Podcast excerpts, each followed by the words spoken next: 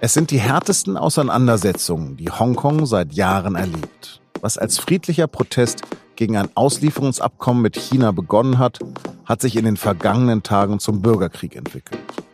Vor allem an Hongkongs Universitäten eskaliert die Gewalt, berichtet meine Kollegin Lea Däuber. Sie ist vor Ort und hat mit mir über die Situation gesprochen. Sie hören auf den Punkt und mein Name ist Lars Langenau.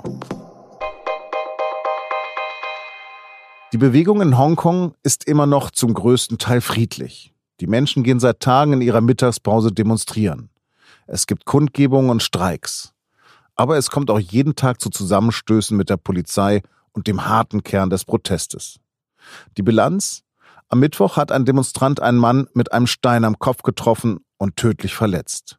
Im Streit wurde ein Mann angezündet. Ein Demonstrant ist auf der Flucht vor der Polizei tödlich verunglückt. Und es gibt viele Schwerverletzte. Gerade haben sich hunderte Studenten in der Polytechnischen Universität verschanzt. Die Polizei hat sie umzingelt. Die Polizei geht mit Tränengas und Schlagstöcken brutal gegen die Demonstranten vor. Und die Studierenden werfen Molotow-Cocktails und schießen mit Pfeil und Bogen. Im Univiertel ist auch meine Kollegin Lea Däuber, mit der ich am Telefon gesprochen habe. Lea, die Bilder, die uns gerade aus Hongkong erreichen, sehen nach Bürgerkrieg aus. Was hast du davon mitbekommen?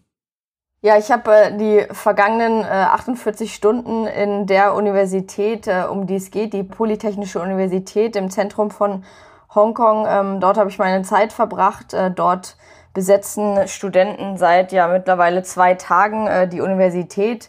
In der letzten Woche sind insgesamt fünf Universitäten von verschiedenen Studentengruppen besetzt worden und diese Universität eben ist die letzte, die übrig geblieben ist. Und die Studenten haben diese zu einer ja, regelrechten Festung ausgebaut und ähm, ich habe die letzten 48 Stunden für die SZ dort ähm, berichtet. Die Polizei soll sie jetzt eingekesselt haben. Was passiert mit den Demonstranten da und wie geht die Polizei vor? Ja, die Polizei hat die ähm, Universität schon gestern eingekesselt, äh, ein Ultimatum gesetzt, mehrere Ultimaten, ähm, unter anderem auch für die Journalisten und für das medizinische Personal, dass sie eben die Universität räumen sollen. Und ähm, seitdem ja, finden immer wieder Schlagabtausche zwischen den Demonstranten und der Polizei ähm, statt. Die ganze Nacht hat die Polizei eigentlich versucht, diese Universität zu stürmen. Die Demonstranten haben sich aber recht massiv gewehrt. In den frühen Morgenstunden ist die Polizei bis zum Eingang vorgedrungen, ähm, dann aber doch wieder zurückgedrängt worden. Und ähm, inzwischen sind einige Demonstranten geflüchtet, andere sind festgenommen worden und einige sind eben noch in der Universität selbst. Wie viele Leute sind das ungefähr in der Universität? Ja, das ist schwer zu sagen. Das ist ein sehr großes, weitläufiges Unigelände. Als ich da war, waren wahrscheinlich noch einige hundert ähm, Demonstranten vor Ort. Was hat denn zu der jüngsten Eskalation geführt? Es gab unter anderem einen ersten Toten auf Seite der Demonstranten, der ja, auf der Flucht vor der Polizei ähm, schwer verletzt wurde und dann an seinen Verletzungen gestorben ist.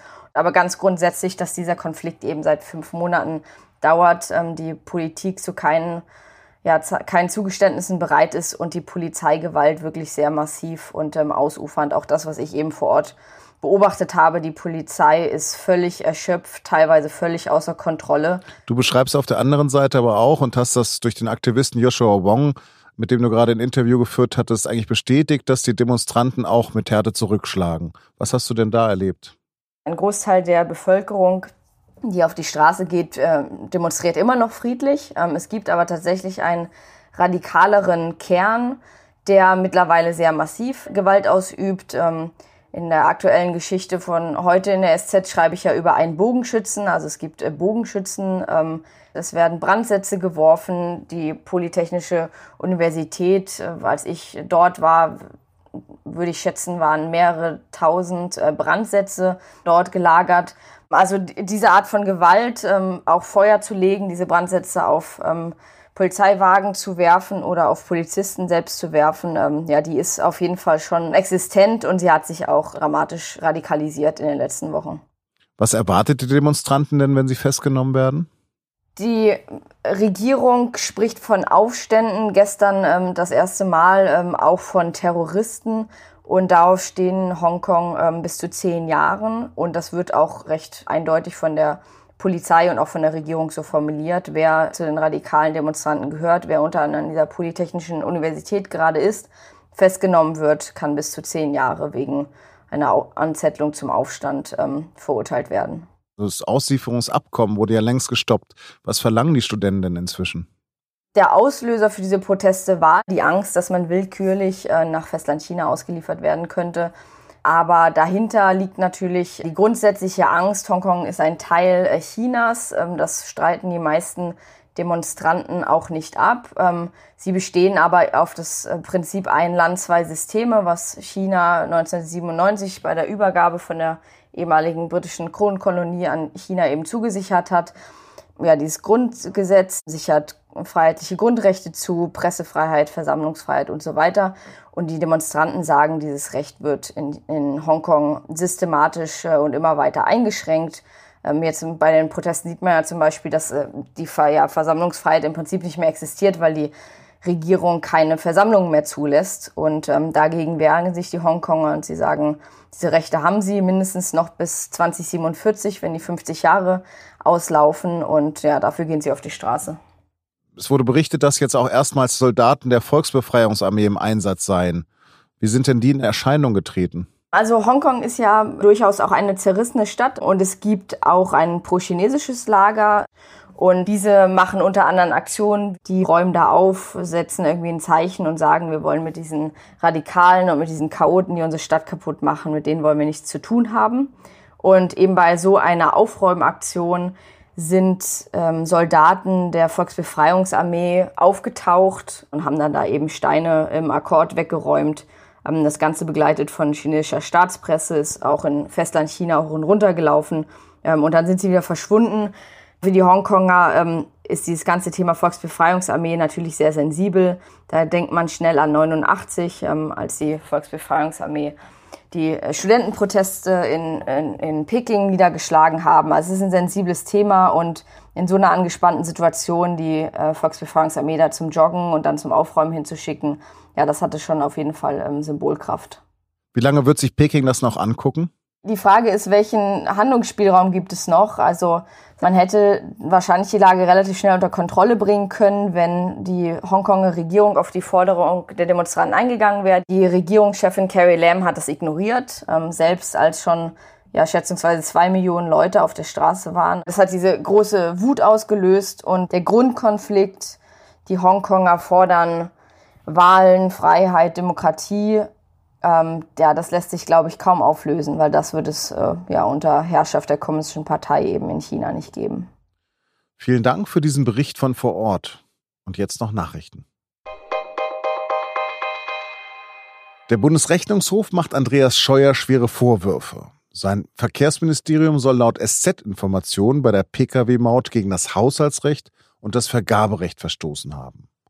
Außerdem habe das Ministerium den Bundestag hintergangen. Wegen finanzieller Risiken hätte Scheuer die Pkw-Maut überdenken müssen. Die Maut war das Prestigeobjekt von Scheuer, bis es vom Europäischen Gerichtshof gestoppt wurde. Zu dem Zeitpunkt hatte der CSU-Politiker aber schon längst Verträge mit Firmen geschlossen, die das neue Mautsystem betreiben sollten. Deshalb drohen jetzt Schadensersatzforderungen der Betreiber, die im Zweifelsfall der Steuerzahler bezahlen muss. Die Deutschen produzieren so viel Verpackungsmüll wie noch nie. 2017 waren es insgesamt 18,7 Millionen Tonnen. Fast die Hälfte der Verpackung fällt in den privaten Haushalten an, also 107 Kilogramm pro Kopf im Jahr.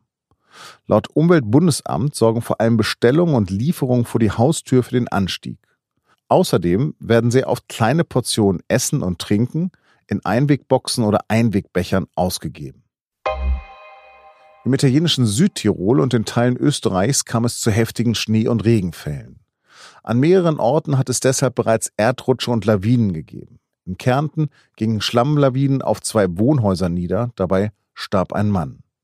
Viele Straßen sind überflutet, Dörfer sind von der Außenwelt abgeschnitten. Tausende Feuerwehrleute und Bergretter sind im Einsatz. Erst ab Mittwoch soll sich die Wetterlage langsam wieder beruhigen.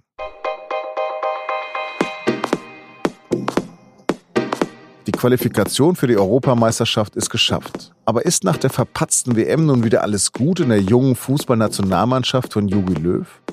Um den Umbruch in der Nationalelf geht es in unserem Sport-Podcast und nun zum Sport. Sie finden die aktuelle Folge unter sz.de-sportpodcast. Das war auf den Punkt. Redaktionsschluss war 16 Uhr. Danke fürs Zuhören und bleiben Sie uns gewogen.